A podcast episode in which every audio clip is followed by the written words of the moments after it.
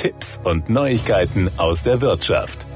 In der vorherigen Ausgabe unserer Wirtschaftsnachrichten haben wir Ihnen Steuertipps gegeben. Heute geht es weiter mit zusätzlichen Informationen. Sind in diesem Jahr bereits hohe finanzielle Belastungen angefallen, lohnt es sich steuerlich weitere Ausgaben im selben Jahr zu tätigen. Vielleicht können ein kostenspieliger Zahnersatz, eine hochwertige Gleitsichtbrille oder die Bevorratung mit verschreibungspflichtigen Medikamenten in der Hausapotheke vorgezogen werden. So lassen sich die außergewöhnlichen Belastungen hochschrauben und die Steuern senken sinken. Sinken im Jahr 2022 die Einkünfte voraussichtlich, zum Beispiel aufgrund einer längeren und kostenintensiven Fortbildung, dann könnten die Gebühren für diese Fortbildung noch dieses Jahr beim Bildungsinstitut angezahlt werden. Aufgrund des höheren Einkommens in diesem Jahr ist der Steuervorteil somit höher als im nächsten Jahr. Auch wer nächstes Jahr in Rente oder Elternzeit geht, sollte prüfen, ob er Werbungs- oder Handwerkerkosten vorziehen kann. In der Rente können sich diese Steuervorteile Vorteile möglicherweise nicht mehr oder nur geringfügig auswirken. Wurden in diesem Jahr Renovierungsarbeiten in der Wohnung oder im Haus gemacht und die Handwerkerkosten für Arbeitszeit, Anfahrt und Maschinennutzung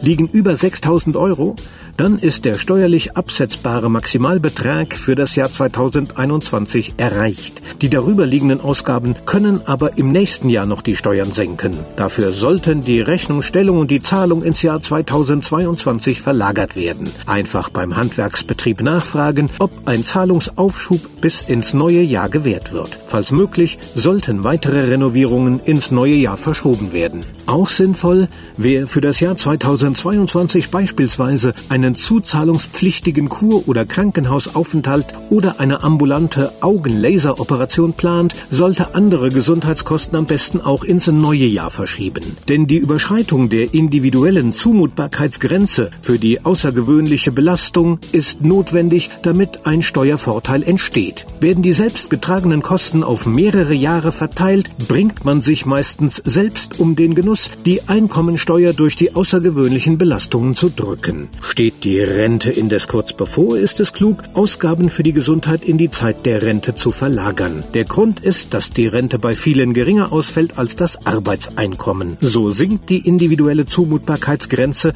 bei der Einkommensteuer mit dem Renteneintritt rapide. Das waren Tipps und Neuigkeiten aus der Wirtschaft.